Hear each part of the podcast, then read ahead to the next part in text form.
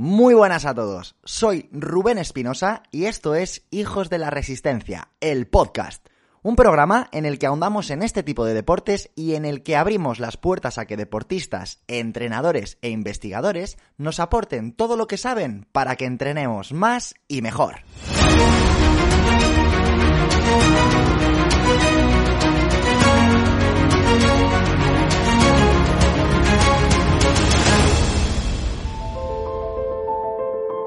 Quiero comenzar recomendándote esta escucha seas o no maratoniano. Y te estarás preguntando, ¿por qué? Si yo no corro maratones infantes. Déjame decirte, querido oyente, que puede que la vida te ponga algún muro por delante que debas sobrepasar. O incluso que en tu distancia, independientemente de lo larga o corta que sea esta, puedas tropezarte con alguna barrera mental mientras la recorres. Es por eso que te invito a que te quedes disfruta de un programa donde vamos a hablar del muro como nunca antes te lo habían explicado. O al menos es el objetivo que he perseguido y por el que hoy te traigo a Sergio Cruz a este programa. Apasionado de la psicología, estudiante de ciencias de la actividad física y el deporte, y a alguien que le tocó investigar el muro desde un punto de vista y un enfoque muy diferente al habitual. Espero que disfrutes esta entrevista tanto como yo. Ahora sí, pilla papel, abre bien las orejas y disfruta del muro en la maratón con Sergio Cruz. Qué bueno y qué ganas tenía de verdad de traer aquí a, bueno al que se al que se va a presentar en unos segundos porque diréis ¿qué hace aquí este chico? ¿Qué relación tiene con estas disciplinas, no? Con el deporte de resistencia. Quizás se preguntéis eso cuando vayáis a su perfil. Y bueno, yo creo que mejor que se presente él y contextualice toda esta pregunta que yo acabo de hacer, ¿no, Sergio? Bueno, lo primero de todo, agradecerte a ti, Infantes, y por supuesto a Rubén por haberme invitado aquí al podcast. De verdad que me hace una ilusión enorme. Y mi, mi objetivo, como bien dice el lema del podcast, es dejar huella. Qué bueno. Y vamos, ese es mi objetivo, lo que tengo marcado para hacer hoy. Y bueno, un poco porque, porque estoy aquí, ¿no? Lo primero de todo, soy Sergio Cruz, psicólogo al igual que aquí el carácter de infantes, y también estudiante de Ciencias de la Actividad Física y el Deporte. Y todo esto de, por lo que vamos a hablar hoy del tema del muro, que va a ser el tema central del episodio, viene porque, bueno, en su día, pues eh, los dos estuvimos en un proyecto que, que no, no, al final no tuvo más allá de, esos inicios. Pero nos llevó a encontrarnos. Eso es. Pero por una relación de verdad de amistad y, y a nivel profesional también increíble. Y bueno, yo en, ese proyecto generamos un, un ebook en el cual pues tratamos un montón de temas sobre psicología deportiva. Y yo me centré en la parte de atletismo. ¿Qué ocurre? Que cuando ya se publicó ese ebook, pues seguíamos aportando en un blog con diferentes artículos. Y pues a mí lo que me llamó un montón la atención eh, en el tema del atletismo son los, pues las, las eh, competiciones, por así decirlo, más de resistencia, como por ejemplo la maratón. Y había leído también sobre el tema del muro y eso, y claro, yo ya también relacioné un poco, aunque obviamente no, no tiene que ver, son pruebas diferentes, con mi prueba de los 2000 metros a la hora de entrar al INEF. Que bueno, sufrí bastante, la verdad. y ahí vi, vi, tío, y ahí yo ya empecé a aplicar estrategias a nivel psicológico, porque si no, yo no sé qué hubiera pasado. me estoy riendo porque me meto mucho con él y digo, te voy a traer al programa, aunque te veas como, como un muro que eres, porque aquí mi, mi colega Sergio levanta pesado como, como buen promotor de la salud y menos mal que, que lo hace porque si no Rubén lo mataría. Pero me flipó, o sea, lo primero, ah, nos conocimos así y cuando vi el trabajo que hiciste sobre el muro, dije, tío, tenemos que traerlo a Hijos de la Resistencia y espero que cuando acabe esta, esta entrevista entiendan el porqué, ¿no? Eh, Sergio además ha tenido ahí su contacto con la pista de atletismo en esa prueba del INEF, entonces ha vivido también un poco en primera persona lo que es ese efecto muro, aunque no sea obviamente en la maratón, pero ha vivido lo que son eh, las limitaciones consigo mismo, esas barreras mentales a nivel de conseguir una marca. Y como digo, yo quedé enamorado absolutamente de el, el enfoque tan diferenciador que le diste a este fenómeno tan temido por los maratonianos o incluso por ese momento, porque para generalizar un poco más hecho a, atletas de ultrafondo o de fondo que esperan esa decadencia en cualquier momento. Yo creo que también esto va a servir para esas personas, no solo para maratonianos. Así que Sergio, te voy a pedir que entremos ya en, en faena y vamos a, a contextualizarle a la gente qué es hecho del efecto muro. Genial, Infantes. Yo, antes de profundizar, porque queremos que esto sea un episodio muy, muy práctico, pero quiero que la gente que nos está escuchando también vea esto no solo como estrategias para afrontar el muro en la maratón, sino estrategias para la vida. Total. Porque realmente muchas cosas eh, de, de la maratón, de hecho, se relacionan muchas veces Con la vida. con, con la vida, efectivamente. Entonces, bueno, vamos a pasar a definir eh, el muro, ¿no? Eh, la pared, el efecto muro, hitting, hitting the wall en inglés. Mi inglés no es el mejor, pero bueno. Y básicamente se define como un estado de fatiga eh, mental y, y fi- y fisiológica. ¿Qué ocurre? Aquí ya, mm, a mí por lo menos, no me gusta separar ambas fatigas. Creo que todo, desde luego, genera una fatiga, tanto la parte psicológica como la parte más fisiológica, ¿no? Pero bueno, los estudios eh, la, la separan un poquito de esta manera. Y también lo que los principales factores que entran en juego son eh, lo que he comentado, fisiológicos, físicos, pero fíjate, cognitivos, emocionales con- y conductuales. Buah, quédate ahí, quédate ahí, porque aquí viene lo diferenciador. O sea, fijaos, gente, cómo Sergio acaba de decir tres factores que nada tienen que ver con lo fisiológico, que impactan, por- obviamente, porque todo, eh, tratamos el cuerpo como una unidad, pero ojito a esto. Y, y aquí quiero hacer un matiz. Obviamente todo lo que vamos a decir a nivel psicológico, sin una preparación física Total. previa, buen matiz, Sergio. O sea, eso, eso obviamente es claro. Si una buena preparación eh, a nivel físico y obviamente todas esas variables del entrenamiento invisible que hablamos siempre, descanso, alimentación, etcétera, esto mm, pues no tiene mucho sentido, ¿no? Desde luego. Eh, eh, lo que va a ayudar todo esto que vamos a aportar aquí es obviando que hay una preparación Total. correcta en, en ese sentido, a nivel eh, físico, por así decirlo. Y antes de, ya ahondar más en estas estrategias, también me gustaría eh, decir que el, que el muro, o sea, se caracteriza por un estado de, de fatiga brutal. O sea, yo creo que todos eh, tenemos en mente o, un competidor en una maratón que tiene que acaba por los suelos. O sea, tenemos que imaginarnos un poco esa situación, porque es un estado de fatiga no normal, sino extremo. O sea, se define como, por ejemplo, eh, síntomas con eh, unas sensaciones súper desagradables, eh, una falta de coordinación, de incluso no poder controlar eh, tu- tus movimientos, mareos, mm, parestesias, incapacidad para pensar con claridad.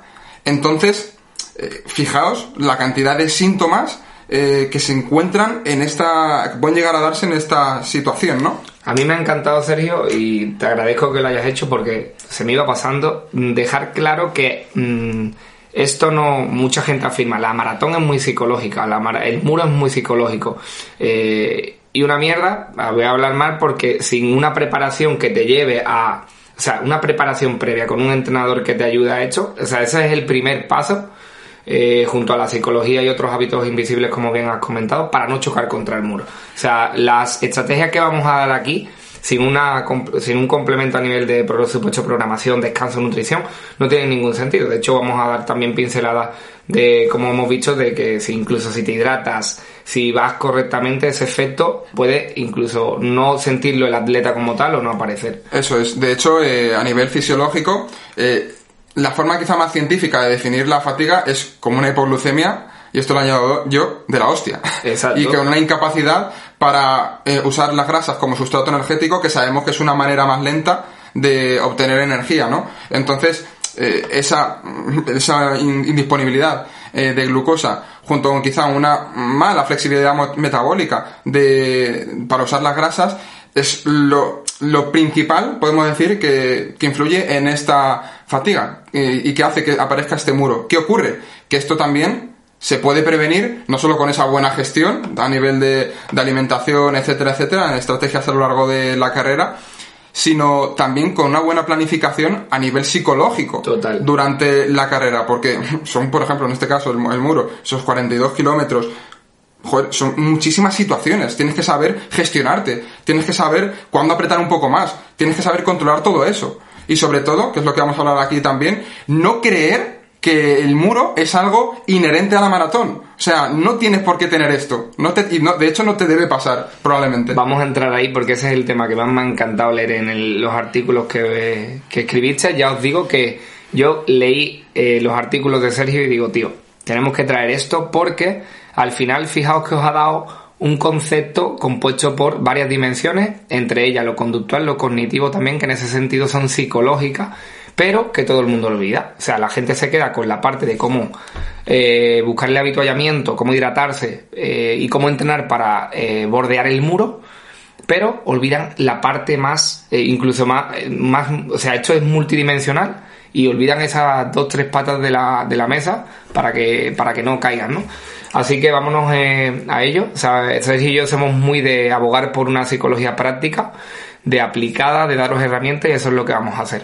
Mira, eh, en los estudios, en la, en la enorme revi- revisión que hice. ¿Qué yo- tuviste que hacer? Que la vamos a dejar además. Efectivamente, vamos a dejar ahí los dos artículos que están en, en tu pedazo de, de página web. Lo vamos a dejar ahí para que la gente pueda profundizar más con toda la bibliografía, para quien quiera también darle más cañita. Pero, ¿qué ocurre? En todos estos estudios, al final, participaron muchísimas personas. Ya veréis la cantidad de estudios que hay. Y una de las frases con la que me quedo es que el muro es uno de los enemigos más temidos por la gente que corre la maratón. O sea, ya de por sí hay una predisposición Negativa, ¿no? y claro, yo ahora lo que quiero la gente es que cierre los ojos y se imagine la última vez que tuvo eh, un examen, un examen que era importante, en esa situación previa. Cuando empiezas a pensar, uy, ¿y si me quedo en blanco? Uy, ¿y si mm, no, no, me, no me preguntan por el temario que más he estudiado? O si tal, o si cual. ¿Cuáles son esas sensaciones previas? Acelerar los latidos. Te entran ganas de ir al baño. Por ejemplo, otra situación, antes de una consulta médica, que estás esperando un resultado. Easy, easy, easy. ¿Y si me pasa esto? ¿Y si me dicen lo otro? ¿Cuáles son esas sensaciones previas? Lo notamos a- algunos en la tripa, otros más en el pecho. Notamos esas sensaciones. ¿Y a qué quiero llegar con esto? Si tú antes de una maratón estás pensando, ¿y si llega al kilómetro 31, el kilómetro 32 y me llega al muro? ¿Y si me pasa esto? ¿Y si la fatiga? ¿Y si mm, cualquier cosa? Y todo eso tiene una repercusión a nivel psicológico que tiene efectos fisiológicos. Fisiológico, y eso, obviamente, es aquí a lo que entramos en juego. Cuando esa mala gestión psicológica influye claramente en tu, en tu fisiología, eso también puede influir negativamente en la pedazo de preparación que te hayas marcado antes a nivel eh, de entrenamiento. Entonces, por eso es tan importante y cuando llevas a, al 100% la parte física, pero llega ese día o incluso no has incluido la parte psicológica en tus entrenamientos, puede que ocurra el muro con muchísima mayor probabilidad. Porque tú ya estás predispuesto a que probablemente lo vayas a sufrir cuando realmente lo que no hayas hecho es poner cartas en el asunto para que esto no ocurra, ¿no? Brutal, brutal. Y precisamente, Sergio, vamos a hacer ese paseo. Vamos a poner a los, a los oyentes de Hijos de la Resistencia a- a pasar por varias etapas. El antes, el durante y el después de una maratón. Y vamos a dar herramientas. Así que si estás por ahí, pilla boli y papel porque se viene lo que a Sergio y a mí nos gusta. Dejar los conceptos que son necesarios para entender, ya os lo hemos dado, pero ahora vamos con herramientas que te van a aportar directamente para gestionar el muro o, como bien ha dicho Sergio, cualquier otro momento crítico, porque al final esto es transferible ante cualquier circunstancia crítica, incluso hasta de la vida, ¿no? Así que vamos con ello y vamos a situarnos en ese antes de la, de la prueba. O sea, ¿qué estrategias, Sergio, podríamos destacar aquí o qué estrategias podríamos darle a, la- a los oyentes que me gustaría que te quedaras con unos dos de las más potentes que en esta revisión vieras? Y no quiero que te dejes fuera la de las expectativas, porque esa ya es, es ese antes, como bien has explicado, y quiero que, que intentemos darle a la gente una herramienta para reevaluar o reconstruir este- estas expectativas. Pues mira, eh, fíjate, infantes, el antes puede ir desde el momento previo a empezar la competición hasta... eh, El antes del muro también entiendo. O- es, es una pregunta que quiero hacerte. ¿Nos referimos a la bibliografía que tú has ahondado en antes del muro o antes de la maratón? a- antes de la maratón, antes de la prueba, eso, eso es es importante. Y esto puede abarcar desde la hora antes, como digo, hasta los seis meses previos. Exacto. Y la Que- noche de antes, también Efectivamente. crítica. Entonces, eh, la estrategia principal, eh, por así decirlo, más anteriormente es decir, pues oye, mira, eh, decides que te vas a apuntar a una maratón y faltan seis meses. ¿Cuál sería la principal estrategia para empezar a aplicar ahí? Introducir la psicología en tus entrenamientos. Literal. La- primer o sea, paso. y yo creo que Infantes, el motivo por el que estás aquí es porque eres de las pocas personas que hace esto, que es integrar la psicología en las planificaciones de entrenamiento. ¿Qué ocurre? Que la mayoría de la gente no integra esto en sus entrenamientos, entonces lo deja al azar.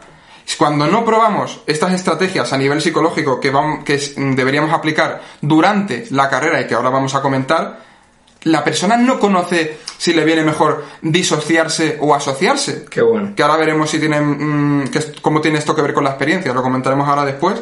La, la persona no sabe si debe apretar más en este kilómetro o si debe apretar más en otro. O si le viene mejor eh, pensar en, en, su familia o en una escena de una película que le motive. Todas esas cosas hay que probarlas de manera previa. Entonces esto es fundamental. Desde que empiezas a planificar eh, tu entrenamiento para una maratón... Desde el día cero. Eso es. Al igual que empiezas a integrar la, eh, la alimentación y tienes en cuenta otros aspectos, empezar a integrar desde ya lo psicológico, ¿no? Y luego ya yéndonos a estrategias más, eh, incluso del día previo, algo tan sencillo, tío, como organizarte bien las cosas. O sea, tener eh, todo el material preparado. ¿Cuántas veces antes de una prueba estás pensando, ay, ¿dónde tengo esto? Eh, ¿Se me habrá olvidado tal, cual? y esto parece una tontería, pero influye, influye en cómo empiezas la carrera. Y eso influye en tu fatiga posterior. Ese control de la ansiedad de manera previa es clave. ¿Y qué ocurre? Que aquí hablamos mucho de esto, ¿no? La ansiedad viene principalmente cuando tú tienes falta de control sobre algo. Por tanto, ¿cuál es la solución aquí? Aumentar el control. Aumentar el control sobre, eh, eh, sobre, bueno, en fin, sobre determinadas cosas. Entonces, por ejemplo, tonterías como ¿cómo vas a ir a la, carrera? ¿Te van a llevar en coche? ¿Vas a ir andando? Mm, todo ese tipo, ese tipo de cosas, salir con tiempo, influyen en, en cómo va a comenzar también la... cómo vas a comenzar la prueba. Y luego, por supuesto, y esto es, también tiene que ver más quizá con eh, integrarlo en esas pruebas en los entrenamientos. El generar un contexto similar a, lo que te puedes encontrar el día de la, de la, prueba, ¿no? Esos test, ahí tienen más que ver esos test previos, para que eh, puedas incluso pues familiarizarte con esas situaciones que luego se puedan dar en la prueba. Incluso ponerte a en esa fatiga extrema, en esa fatiga, para saber en esos momentos ¿Qué, pensamientos se te vienen y en, y en base a eso establecer estrategias? Porque esto también lo tenemos que tener claro. Cada persona es un mundo y cada persona puede interpretar una situación complicada de una manera. Por eso es muy importante también eh, eh, ponerse de manera eh, consciente y de manera premeditada a esa situación, por así decirlo, que se puede dar luego la maratón para saber un poco y conocerte en esa situación. Buenísimo. O sea, pero para ponerte un poco en contra las cuerdas, porque quizás mucha gente esté diciendo, vale, Sergio, has dicho, porque esto también me lo han, me lo han comentado muchas veces a mí, dices, decir muy fácil lo de, lo de exponerse a las sensaciones del muro. ¿Qué, ¿Qué hago? ¿Cómo voy a correr yo una maratón? Imagínate, ¿no? Que con este comentario que has dado diga la persona, Sergio, pero entonces, ¿qué me estás diciendo? ¿Que yo en entrenamientos tengo que correr 42 kilómetros para afrontarme al muro y en este sentido quiero que si quieres lo matices o si te referías a eso o, cómo, cómo podría buscar una persona esa sensación porque entiendo que la, la busca a través de un entrenamiento diferente o que le lleva esa misma sensación sin necesidad de quizás tener que correr una maratón. Si queremos buscar de manera deliberada esa fatiga, lo que se puede hacer es buscar haciendo unas series, obviamente no, no tan largas, y luego a intentar hacer, un, por así decirlo, un, un, ritmo, mantener un ritmo eh, más medio, pero ya con esa fatiga, ¿no? Yo creo que esa es la, clave, la de buscar un entrenamiento intenso, un rodaje bastante largo, eh, en un día en concreto, un entrenamiento que sepáis que va a ser muy exigente, que te lleve a, a... Ese entrenamiento es el típico que tú lees y dices, ostras, este me va a llevar a, no sé, o sea, no sé si voy a cumplir con estas, imagínate, 10 series de 1000 a, X ritmo. Eh, ese entrenamiento es, por ejemplo, una oportunidad para integrar esto, porque ya estás esperando una sensación, ya estás diciendo, ostras, a ver si me pasa esto, vas a tener un punto crítico y es ahí donde debes meter las herramientas. Esa es la, clave que yo le daría a la gente para integrar esto en, la programación. Y háblame un poquito de las expectativas. ¿Cómo podría eh, afectar? Porque vamos a situar esto como antes de y ¿Qué efecto puede tener esperar el muro? Pues, mm, bueno, esto es la llamada profecía autocumplida, ¿no? Muchas veces si tú crees que va a pasar algo, acabará pasando. Entonces, mm, si normalizamos quizá también el que pueda suceder esto, lo que va a ocurrir es que no tomemos cartas en el asunto. Entonces, lo, que hay que hacer es reevaluar un poco estas expectativas Qué bueno. De- para- o sea, la mayoría de, de corredores, como por ejemplo mm, acabo de comentar eh, en, los estudios, la mayoría el- temían el muro, o sea, tienen miedo al muro. Y el hecho de, mm, de tener esta expectativa, lo, lo primero que te va a hacer es creer como que no puedes hacer nada para evitarlo, cuando realmente sí se puede hacer. Pero incluso si pasase, que podría ser, porque al final, oye, a lo largo de, de una maratón, pues son muchos kilómetros y en algún momento se te puede ir el ritmo, te puedes pasar un poquito de... No habituallarte correctamente, se te pasa el habituallamiento, no te acuerdas, no te hidratas bien. Puede ocurrir. ¿Qué, qué vas a hacer en esas situaciones? También luego, por otro lado, entender que muchas veces no va... eh, el corredor se piensa que es el único que está teniendo ese sufrimiento, cuando realmente es algo también muchas veces inherente a, a esa situación de carrera y que el resto también lo están sufriendo. Entonces cuando... Porque muchas veces eh, el, el problema de, de agrandar el sufrimiento es que creemos que solo lo tenemos nosotros. Qué bueno. Y cuando realmente dices, ostras, si es que el resto también están igual de jodidos que yo. Eso en parte parece que no, pero ayuda. Aunque sea, no, no es consuelo de tonto.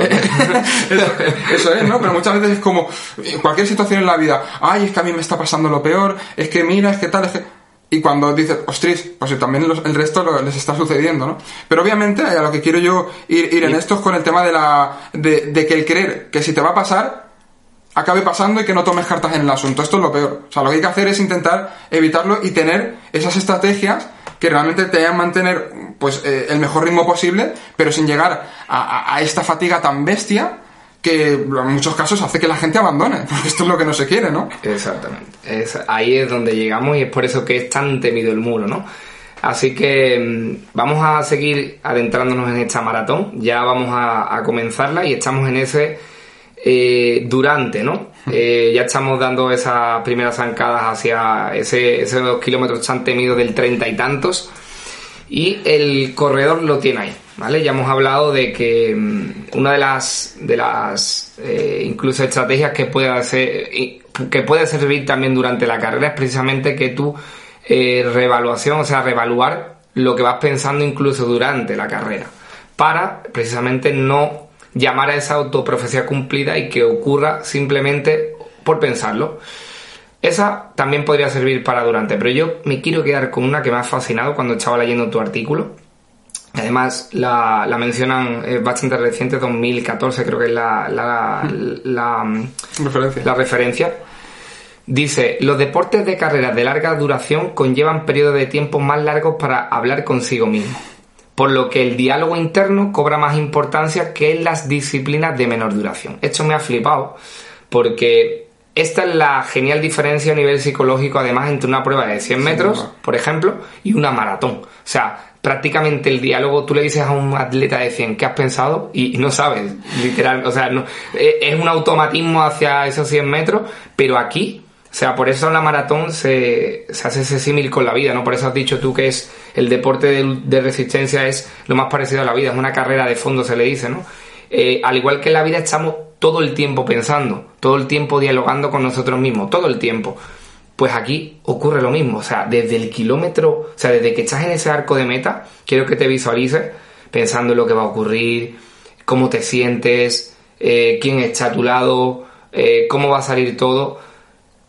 Durante esos 42 kilómetros estás hablándote a ti mismo, entonces, importantísimo el autodiálogo interno positivo en este caso, como comentas en el artículo, para incluso combatir este, este muro, ¿no? ¿Qué puedes decir o aportar de- en este sentido, Sergio? Y, y ya no solo el autodiálogo positivo, sino a veces el, el- el normalizar el- lo jodido de, de esa prueba. exacto. que a veces también es como, eh, si tú interpretas lo- la sensación que te está ocurriendo como algo eh, muy, muy chungo, ¿qué ocurre? Que tú a nivel eh, eh, psicológico te empiezas a preocupar más. Entonces empiezas a entrar un poco en ese bucle, ¿no? Sin embargo, ¿qué, ocurre? Que aquí ya quiero hablar de, las estrategias un poco asociativas y disociativas, porque esto es muy interesante y yo me quedo con, con vamos, es una de las, claves con las que me quedo de toda la revisión que hice y es como, en función de la experiencia del, del deportista, funciona más y es más sutil asociarse o disociarse. Es decir, una persona que tenga más experiencia en, en competiciones... Vamos, de- a dar mati con lo de disociarnos y asociarnos. Como, como me encanta Rubén, aunque a los psicólogos les pese un poco que, eh, adulteremos el término. Asociarse es atender, a mí me dijo, me dijo Rubén, dice, asociarse es atender lo que estás haciendo y disociarse, disociarse es desatender lo que estás haciendo para que la gente que nos está escuchando nos entienda, ¿no? Fíjate, y esto es algo también interesante de los estudios. Eh, algunos la, la, definición que tienen de asociarse y disociarse es básicamente asociarse, centrarse en sensaciones internas. Eso en, en, pues yo que sé, en, sensaciones, pues en la, en la zancada, en la técnica de carrera, e incluso en, pues en los latidos, en ese tipo de factores. Y disociativo es, pues, centrarse en algún aspecto del entorno, eh, ese tipo de cosas. Sin embargo, en los estudios también empezaron a, a mencionar asociativo incluso también a esos factores externos, como puede ser algo del entorno, pero que tenían que ver con mejorar el rendimiento de la carrera. Estaban relacionados con el rendimiento. Eso es. Eso es lo que queremos que entienda, porque he parado a Sergio para que tú que me estás escuchando entiendas estos dos términos, porque va a decir algo que mm, es mm, magistral, espectacular. lo hemos estado hablando ahora y, me he quedado fascinado y por eso está aquí ahora mismo hablando con nosotros. Eh, quedaros con que asociaros es atender algún aspecto importante para el rendimiento, o sea, tu técnica de carrera, alguna sensación externa, incluso ese matiz tan bueno que ha dado Sergio, que es algo externo, pero quizás relacionado con el rendimiento. Y disociarte es irte a, cualquier aspecto no relacionado con el rendimiento, como puede ser cantar una canción mentalmente, ¿vale? Es desatender en parte eh, esa parte más relacionada con el rendimiento. Y ahora sí, Sergio, apórtanos. Ey, ¿todavía no te has suscrito a la huella de Hijos de la Resistencia? Te la enviamos gratis cada dos lunes a tu bandeja de email. En ella compartiré contigo aprendizajes, curiosidades, reflexiones y mucho contenido que estoy seguro de que te va a sorprender. Podrás ver los vídeos de las entrevistas del programa, tendrás acceso a los estudios en los que nos hemos basado, serás el primero en enterarte de cursos, seminarios y te enviaré cualquier material que pueda ayudarte a entrenar más y mejor. Si todavía no te has suscrito, puedes hacerlo gratis ya en la web www.rubenespinosa.com o accediendo al link que tienes en la descripción de este episodio. Hemos venido a este mundo a dejar huella y eso es lo que vamos a hacer.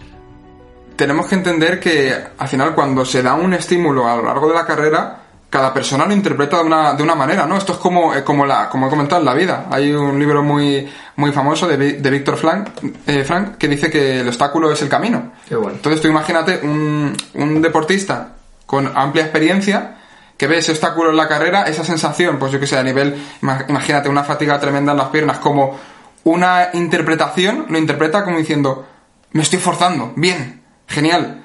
Entonces empieza a, eso, eso para él es algo positivo. Y se asocia quizá a esa sensación. Y eso le suma en su rendimiento, porque dice, me estoy forzando, sé que cuando tengo esta sensación es porque estoy yendo al límite y esto me pasa en otras carreras en las que he conseguido grandes marcas. Y dice, guau, de lujo, lo estoy haciendo bien. Sin embargo, imaginemos una persona que está en su primera maratón. E empieza a notar esa sensación de, quemazón, de, ostras, esa persona quizá dice, madre mía, madre mía, que no puedo más, que me, que me voy a tener que parar, que a ver si llego hasta el final. Quizá a esa persona lo que le viene bien es pensar en los ánimos que le ha dado eh, su familia antes de empezar la carrera. O en acordarse de esa escena épica de una película. O en esa canción que cada vez que la escucha le pone los pelos de punta. Porque no está acostumbrado quizá a ese estímulo y le hace falta pues eh, más experiencia para asociarse a él y verlo como algo positivo. Entonces esto es muy importante y aquí queda claro cómo la experiencia previa del deportista y sobre todo cómo interpreta esa, sensación puede determinar que el asociarse o disociarse sea lo bueno para él. Entonces, ¿con qué nos tenemos que quedar aquí? Que no es cuestión de que una sea mejor que la otra, sino que va a depender de tu interpretación, de qué venga mejor para ti. Y por eso, infantes, tío, es tan importante conocerse de manera previa. Por eso hemos incidido también en los entrenamientos, en qué te viene mejor a ti. Es súper importante conocerse para saber cómo actuar en diferentes situaciones, ¿no? Brutal. O sea, me acaba. Este, este aporte era el que quería que al que llegáramos porque eh, fijaos cómo ha contextualizado. Yo mucho, muchas veces me he pasado, por el programa y he dicho, vale, la, la, bibliografía nos dice que asociar mejor, disociar mejor para ciertos momentos, pero lo has puesto en un contexto magistral que es en función a lo que la persona interprete, la experiencia y el bagaje previo que tenga. el bagaje simplemente hace que, el maratoniano ya haya pasado por ahí, tengas esas experiencias y entre comillas normalices. Como tú has dicho, esto no, es pensar siempre en positivo y que la maratón va a ser un paseo, ni mucho menos, la maratón es eso. Entonces, si vas con esa expectativa y esa evaluación de la prueba y de repente empiezas a notar sensaciones negativas, pues ahí esa disonancia es la primera que, que hace al atleta, al maratonero en este caso, plantearse lo que está ocurriendo. Sin embargo, esa persona que ya tiene ese bagaje se va encontrando con esas sensaciones y en parte las normalizan. Yo, mira, Infante, te voy a poner el, ejemplo mío en los, en los 2000 metros, no, obviamente no es una maratón, pero un poco para que la gente entienda también eh, estas estrategias, ¿no? Donde poner el foco de atención, que al final es lo que tiene que ver con esto. Yo en la primera vuelta me centré en mi técnica. Me centré en mi técnica de carrera, en mantener unos ritmos, etcétera. En la tercera vuelta me centré más en, en no perder el ritmo al de adelante. Pero en la quinta vuelta, cuando yo ya estaba reventado, reventadísimo, y también teniendo en cuenta que yo no tenía esa experiencia, obviamente, corriendo, pues ¿en qué me, centré? Pues no en mis sensaciones, sino, y para mí esa sensación de fatiga no era, pues Sergio, lo estás haciendo de, lujo, qué bien, no, no, no. Yo en ese momento me acordé de toda mi familia para apretar, porque si no probablemente me hubiera parado. Qué bueno. Y empezar a acordarme ahí de, de, mi madre, de mi hermano, de mi novia, de mi primo, que estaban ahí mirando desde la grada de, que hay un poco en el INEF de Madrid, yo ahí, si no es por eso, por pensar, si están ellos ahí, probablemente el mismo hasta me hubiera parado. Entonces es un poco como esa, esa foco de atención, esa estrategia asociativa o disociativa puede cambiar en función del momento de la carrera y en función de la experiencia del deportista. Lo mismo si Infante está haciendo los 2000 metros, pues esa sensación la interpreta como mucho más de, bueno, estoy, dando todo de mí, eh, sé que esta es la probabilidad de que incluso bata mi marca personal y, se centra en eso y no tanto piensa en otras cosas. Estoy poniendo un ejemplo. ¿Vale? Entonces, eh, yo creo que esto es la mejor manera de, de ver cómo depende del momento de la carrera y de la experiencia. Total, brutal. Y aparte, eh, a Valme, eh, una chica a la que tengo el placer de asesorar, que mucha gente conoció en, en los directos que hicimos sobre psicología deportiva en diciembre, eh, les recomendé asociarse en el sprint, porque claro, la bibliografía te dice, no, eh, asociate a la técnica porque es lo que más eh, repercute en el rendimiento, ¿no? En el empuje. Imagina que estás empujando el suelo como si fuera una cinta de correr y empuja fuerte, céntrate como si fuera un zarpazo. Y ella me dijo, o sea, hice un sprint épico, épico. Tío, eso lo tienes que poner en el enlace. lo tenemos que poner porque es espectacular. A ver, lo encontraré por ahí porque además lo tengo guardado. y cuando acaba la carrera, le digo, Valme, has hecho lo de asociarte porque de verdad es que el sprint es épico porque la, distancia que le lleva era parecía insalvable de primeras y, y, fue espectacular. Se proclama campeona de Andalucía y le digo, ¿te has asociado, Valme? Me dice, no, me he disociado. Y me quedo a cuadro y se pensa en mi familia, he pensado en una canción, he, pensado en la rabia de una de, de las pruebas que tuvo anteriormente en Barcelona, que tuvo un problema administrativo donde no la dejaron correr y sacó esa rabia ahí o sea, se disoció para reventar el, suelo y eso le sirvió. Por ejemplo, vivenciar algo épico en el muro o vivenciar una emoción muy potente puede activar mucho a la persona y puede sacarla del ritmo. Entonces, ¿qué recomendación podríamos darle a la gente? Porque yo lo hago, o sea, yo incluso cuando tengo que mantener la calma en un momento chungo, eh, vivencio una canción favorita, un momento épico, pero siempre tengo que tener en cuenta que no me vaya el ritmo, porque como genero más activación, puede alterar mi ritmo. De hecho, mm, la gente se puede poner en contexto cuando pasáis por un lugar donde hay mucho público, aplaude, esa activación te lleva a veces a sacar el, punto. Entonces, creo que es muy importante recomendar que la gente que se disocie o que con algún momento épico en este momento de la maratón también se adhiera y mire el reloj para que me entiendan en esos momentos para que no se salgan de esos ritmos pautados en, esa, en ese momento de la carrera, ese plan de, de, acción que tengan en ese momento para no repercutir negativamente en los ritmos, ¿no, Sergio? Totalmente, o sea, si es que eh, aquí la clave es tener una planificación y forma parte de esas estrategias que nos aportan mayor control, porque esto es fundamental. Cuanto más eh, sensación de control tengamos a lo largo de la carrera, mejor nos vamos a sentir con nosotros mismos. Vamos a tener menos ansiedad, menos preocupación, porque tenemos un plan al que ceñirnos. Entonces, cuando tú planificas esos ritmos, que ya también los has entrenado de manera previa, sabes que, oye, que tú estás capacitado para ello. O sea, cuando realmente digo de evocar una, una imagen eh, o una situación más épica, una música, acordarte de todas esas sensaciones, eso tiene que ser para, para el final. prácticamente para el final, pero lo que no puedes hacer es evocar todo eso en el kilómetro 20. Porque imagínate que se te va la olla, empiezas a acelerar y en ese momento te sientes, vamos, como el rey, pero ostras, llega al kilómetro 22 y dices, madre mía, madre mía, ¿qué he hecho? ¿Qué he hecho? Brutal. Entonces, por eso es tan importante el tener eh, diferentes eh, estrategias y diferentes, eh, pues eso, eh, fo- forma, eh, ¿en qué te vas a enfocar según el Diferentes focos. En Es diferentes focos, eso es. eh, total. en función del momento de la carrera, ¿no? Yo creo que, que precisamente es ahí donde hay que poner el foco antes de una maratón y nadie hila esto. O sea, todo el mundo lleva eh, los pases de cada 5 kilómetros, cuánto tiene que pasar cada pase de 5, la media maratón y cómo tiene que afrontar todos esos pases de, de esta prueba, pero olvida cosas tan importantes como antes, ¿qué voy a hacer si ocurre esto? ¿Qué voy a hacer si ocurre lo otro? La, estrategia que me encanta, que es tan sencilla y tan infalible de sí, entonces, si ocurre esto, entonces ¿qué hago?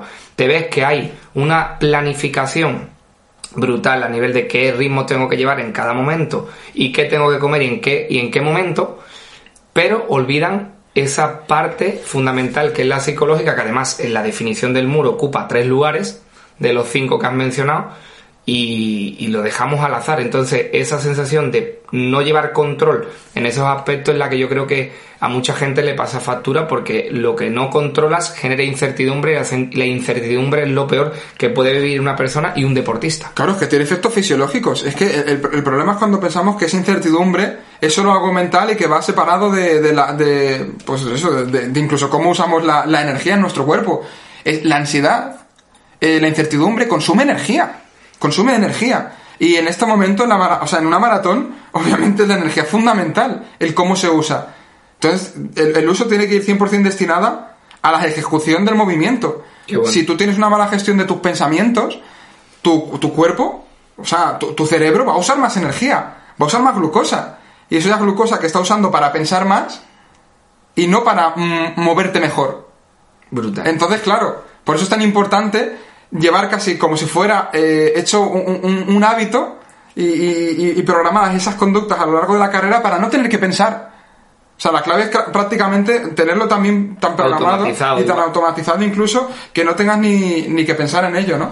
Entonces esto es, es algo, vamos, fundamental. Tenemos que empezar a ver que, que la ansiedad, cuando aumentan nuestras pulsaciones y todo eso, va, va totalmente hilado con luego el rendimiento a nivel eh, físico. Al igual que automatizamos ritmo, porque me, me flipa la, la capacidad que tienen los atletas de, de fondo y ultrafondo para decir, sin mirar el reloj, Sergio, mm, se ponen a un ritmo y es ese ritmo. O sea, tengo gente que, que es, un, es un reloj Garmin personificado y, no existe esos automatismos en cuanto a las herramientas psicológicas porque no se trabajan. O sea, al no integrarlas, que ese para mí es el mejor ejemplo que has dado en el antes de preparar la maratón, no automatizan, no tienen ciertos hábitos creados para, en función de qué momento y qué sensación, incluso no saben a veces ni interpretar qué está ocurriendo. Hay mucha gente que no sabe qué, que, que- que esa presión en el pecho, que esas palpitaciones, que esa sudoración en las manos,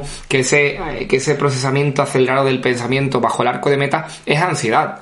Y, y- y eso puede, o sea, puede no, repercute a nivel fisiológico, es que estamos hablando de cambiar parámetros psicológicos con pensamiento. Es que lloramos porque, a ver, o sea, podemos llorar por lo que pensamos. Imaginaos el efecto que esto tiene a nivel fisiológico. Totalmente. Y la gente no entrena esto, no entrena esto y, y creo que es el mejor de los habituallamientos que puedes hacer antes de- de- del muro, ¿no? Y es hambre, o sea, es alimentarte a nivel psicológico. Totalmente. Y quería añadir lo- a lo que has dicho antes de las estrategias de sí. Entonces, estas estrategias deben ser, yo, yo, yo por lo menos las veo como un plan B. Es decir, tú tienes tu plan, te has marcado tus objetivos a lo largo de los kilómetros de la carrera, eh, etcétera, etcétera. Pero ¿qué ocurre? Al final puede haber mm, situaciones en una maratón que tú no tenías pensadas. Entonces es interesante plantear diferentes situaciones que, que oye, que, que no fuera descabellado que pasase. Pues como por ejemplo, si sufro una caída, si sufro una caída, si me caigo, entonces, ¿qué hago? Porque lo más normal, si no lo tienes planificado, es decir, ¡buah! Madre mía, me he caído, la he liado, a tomar por culo la carrera, ya no merece la pena. Y, te, y te vuelves loco, y ya vas con ansiedad todo el rato por lo que te ha pasado. Sin embargo, si, yo qué sé, si por ejemplo piensas, si me caigo, entonces voy a asimilar que le puede pasar a cualquiera y voy a volver al plan establecido. Incluso con esto creo que le puede ayudar mucho a la gente con los habituallamientos, que es algo que tienen muy pautado y como son tantos kilómetros a veces se olvida. Es si se me olvida habituallarme en cierto habituallamiento, entonces tiraré del gel que llevo guardado. O sea, fijaos que es simple, pero cómo, ese automatismo te lleva a no gastar energía porque hablamos de que la energía ni se crea ni se transforma, solo. ni, se crea ni se destruye, solo se transforma. Pero, hostias, es que tus pensamientos son energía que no van a tus piernas. Si en ese momento gastas energía en saber qué hacer, la, estás quitando de tus piernas. O sea, la estás quitando de, ir a por la meta. Y por eso me, fascina tanto el, el, ser eficientes también a nivel de pensamiento, no solo a nivel de técnica de carrera, no solo a nivel técnico. Buscan esa eficiencia por, a nivel de gesto, pero no esa eficiencia a nivel de pensamiento. Eso es. Y Eliud Kitchop, con lo que hizo en, en la maratón, es el claro ejemplo de cómo controlar todo el contexto, o sea, todo su equipo se centró en que no hubiera una piedra en el camino, en que no en que eh, se habituallara en cierto momento, en que si pasaba esto tenían lo otro. O sea, yo por eso hice un capítulo de, de ese momento épico histórico a nivel psicológico, porque fue un auténtico control de la incertidumbre de un maratoniano. Y eso fue absolutamente espectacular. Y aquí quiero añadir yo una cosa, es que vale, hemos hablado de planear eh, diferentes eh, tramos de la carrera, luego plantear eh, planes B, pues si se diera algo, algún, algún tipo de, de suceso, como ha dicho Infantes, ¿no? De la, que se te olvide habituallarte, etcétera. Pero oye, que puede haber algo que, que incluso no tengas, no, no hubieras pensado. Pues ¿qué hay que hacer en esa situación? Acéptalo, pero esto es como la vida. O sea, la vida es incertidumbre. La vida puede haber cualquier momento que te diga, plaf, y digas, hostias, ¿qué ha pasado? Entonces, también el incluso normalizar que pueda suceder algo que no teníamos eh, pensado. Porque eh, yo, digo que esto es la vida en, sí. Entonces, también es parte, de, es parte del plan. Y luego, otra cosa que quería. Eh, otra estrategia que quería comentar es la de plantear esos objetivos a lo largo de la carrera, a lo largo de los diferentes kilómetros. Eso es fundamental, porque esto... ¿Qué vas a hacer en cada momento? E-, eso es, en cualquier proyecto, infantes, mm, no solo en una maratón, sino en cualquier otra cosa, eh, en la vida, al final, tú quieres, estás en un punto y quieres llegar, estás en un punto A y quieres llegar a un punto B. Pero ¿qué ocurre? Entre ese punto A y un punto B tiene que haber eh, diferentes mini objetivos. Entonces es clave tener pequeños objetivos a lo largo de esos 42 kilómetros, que es que es mucho, tener mini objetivos, porque eso sobre todo va a dar foco a tu acción, te va a hacer mantenerte motivado, que la motivación al final es lo que mueve la acción, te va a ir, eh, por así decirlo, haciendo mm, eh, percibir eh, o captar o tener incentivos a lo largo de la carrera. Eso es lo importante. Y cuando tú te vas sintiendo, ostras, estoy haciendo, estoy cumpliendo objetivo, mini objetivos, estoy cumpliendo mini metas, sabes que eso, eso es lo que te tienes que centrar y que es lo que más probable te va a conducir a esa meta final, ¿no? Brutal. Entonces esto es, es clave y Infantes, ya no sé si quieres que comentemos también eh, qué hacer después de la carrera. Exacto, vamos, vamos ya ahí, vamos con, hemos pasado por el antes, el durante y ahora presta atención porque vamos con el después, porque la gente, eh, esto también es un fallo que ocurre en la, bueno, no ocurre tanto a nivel quizás de entrenamiento porque cuando las cosas no salen, se suelen parar a sentar en qué ha fallado en la programación o durante la ejecución de la prueba. Pero en psicología sí que es muy olvidado no atender siquiera. O sea, si no se atiende antes, imagínate después, ¿no? Eh, aceptan lo que haya ocurrido y no se ponen a evaluar quizás lo que, lo que, lo que ha pasado durante la prueba. Entonces, eh, Sergio, ¿qué, podría, ¿qué podría hacer un maratoniano eh, tras una prueba en ese sentido? Pues, mira, lo primero de todo al acabar eh, una prueba, yo en, yo en ese momento no me pondría. No me pondría porque obviamente estás en un estado que esto es como, como cuando eh, te, te, mm, te, dicen una... o te enteras de algo, de algo negativo eh, en tu vida y en ese momento pues te entraría ganas, yo que sé, imagínate que un amigo te ha traicionado. Pues en ese momento te entraría ganas de coger a tu amigo y yo que sé. Pero quizá lo mejor es... No piensas con frialdad. eso es, pararte y decir, bueno, ya, ya mañana hablo con él y, evalúo con más calma lo que ha sucedido. Pues igual sucede aquí. Perfecto. Lo que tienes que hacer es, quizá pues al día siguiente, mm, sea lo mejor, coger un papel y un boli y decir, a ver, ¿qué cosas me han pasado a lo largo de la carrera? Tanto lo bueno como lo que, lo que te ha funcionado, como lo que no te ha funcionado. Porque, ¿qué ocurre? O sea, aquí tú puedes estar en manos de un entrenador, en manos de un psicólogo eh, deportivo. Pero, obviamente, Aquí tenemos un conocimiento que nos aporta la ciencia y la experiencia, pero cada persona es un mundo. Entonces, es clave reevaluar qué cosas te han funcionado a lo largo de, de la carrera y esto es extrapolable no solo a la maratón, etcétera, todo. sino a todo. A todo. Imagínate que, imagínate incluso que, que has llegado a, a sufrir el muro, que has llegado a esa fatiga que prácticamente casi has tenido que abandonar, o incluso que has tenido que abandonar. ¿Qué ha pasado? Es clave reevaluar. Cuando tú reevalúas, te empiezas a conocer mejor, y esto es fundamental.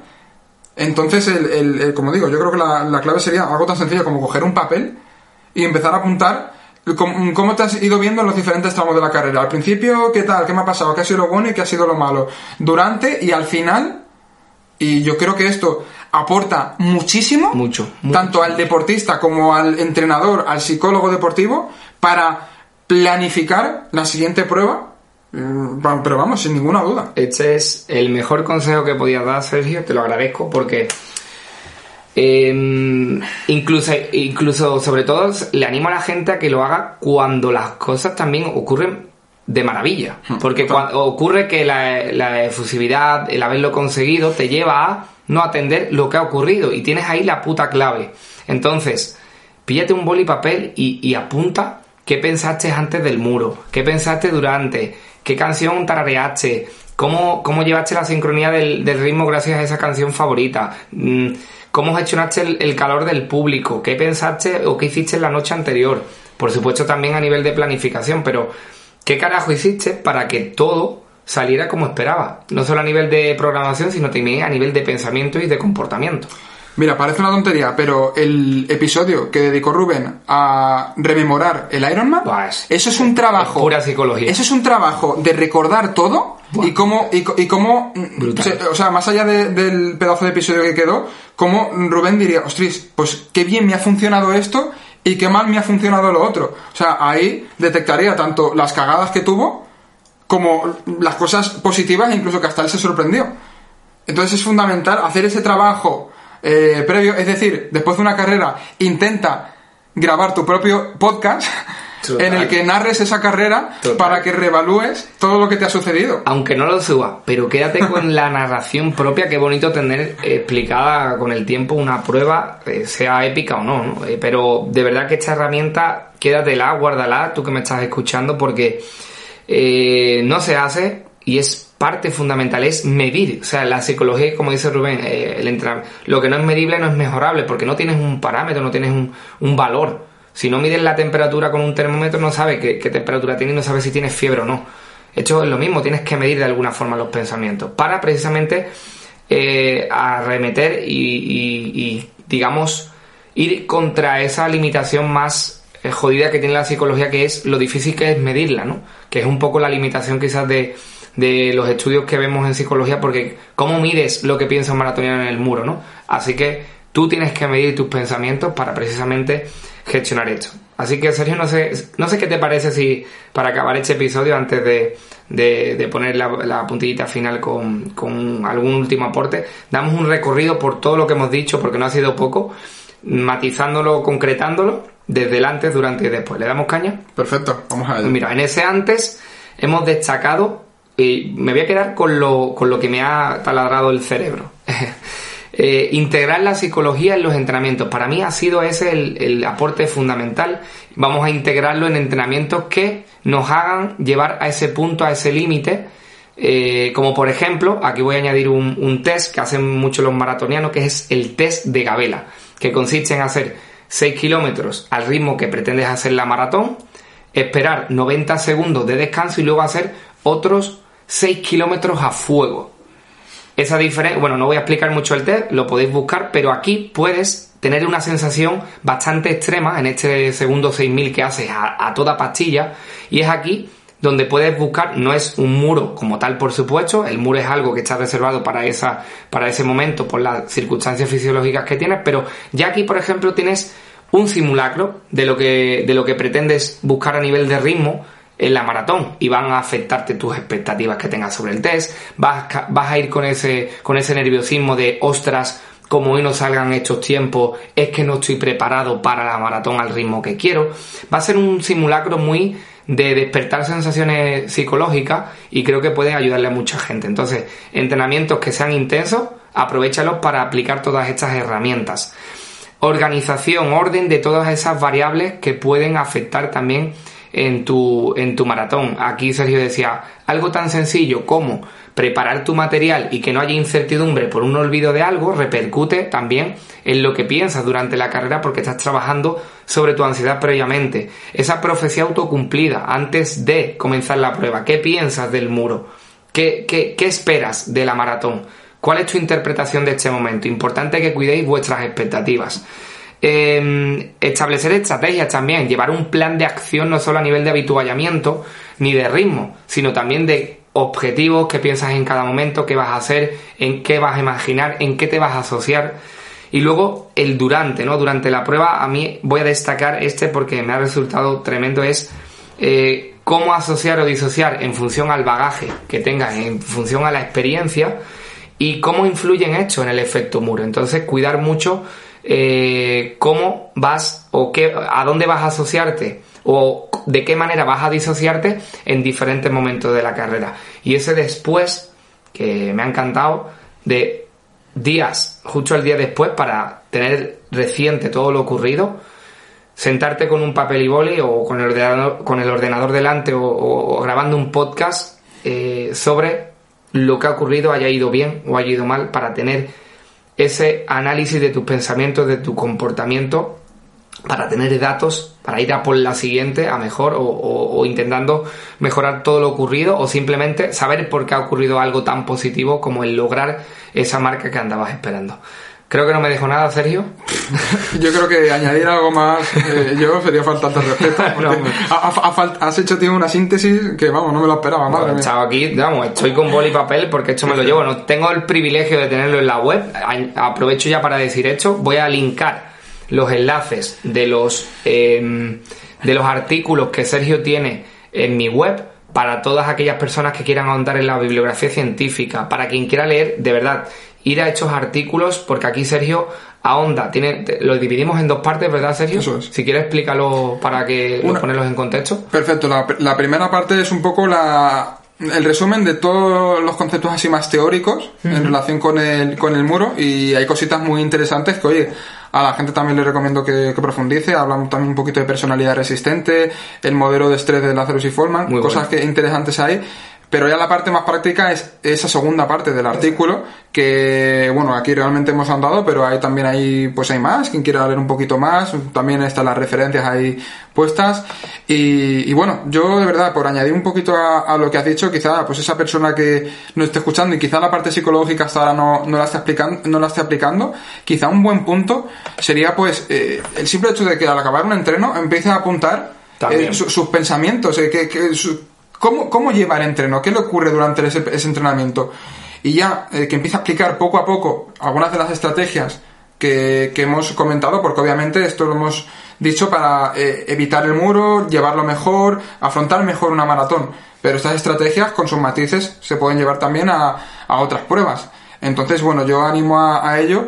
Y si ves que necesitas algo más de ayuda, pues oye, ¿qué te voy a decir? Aquí tienes a este pedazo de genio que es Infantes que te va a ayudar a, integrar a muerte la, psicología en, tus entrenamientos. De hecho, si quieres, Sergio, también para abrir bocas, en el, en el, en el segundo artículo habla sobre la música y me parece espectacular eh, cómo afecta esta durante el muro, ¿no? El que tararees, el que pienses en tu canción, incluso a veces eh, lleves cascos, hay gente que lleva cascos en estos momentos eh, podré estar más o menos de acuerdo con esto, pero hay evidencia sobre esto, así que animo a la gente que vaya.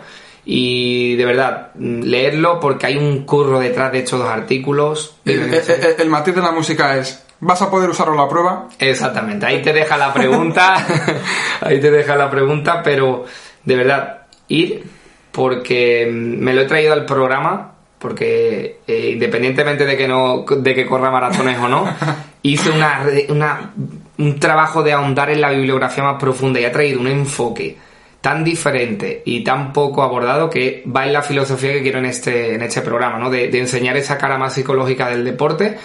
Así que, Sergio, me gustaría que, dijeras mm, dónde te pueden encontrar, porque eh, puedes decir un poco tus labores, las labores que realizas con tus deportistas, porque trabajas el tema de instauración de hábitos, aunque no trabajes con, con deportistas a nivel de rendimiento, sí que puedes ayudar mucho a la gente a ese entrenamiento invisible que es eh, muy necesario para pruebas de, de resistencia también, por ejemplo. Completamente. Yo, eh, mis deportistas son personas que quieren rendir más eh, en la vida, como yo digo, ¿no? O sea, es decir, eh, mejorar sus hábitos. De hecho, Infantes y yo, bueno, tenemos ahí un, proyecto que ha nacido hace poquito y que lo estamos consolidando. consolidando, pero que va a ser, yo creo que, bueno, es algo completamente pionero a nivel de psicología a la hora de instauración de hábitos, porque siempre hablamos de, de alimentación, descanso, entrenamiento, pero la psicología te ayuda a instaurar todo eso, porque como siempre decimos, es la ciencia que se encarga del estudio de la conducta humana. ¿Qué no es conducta?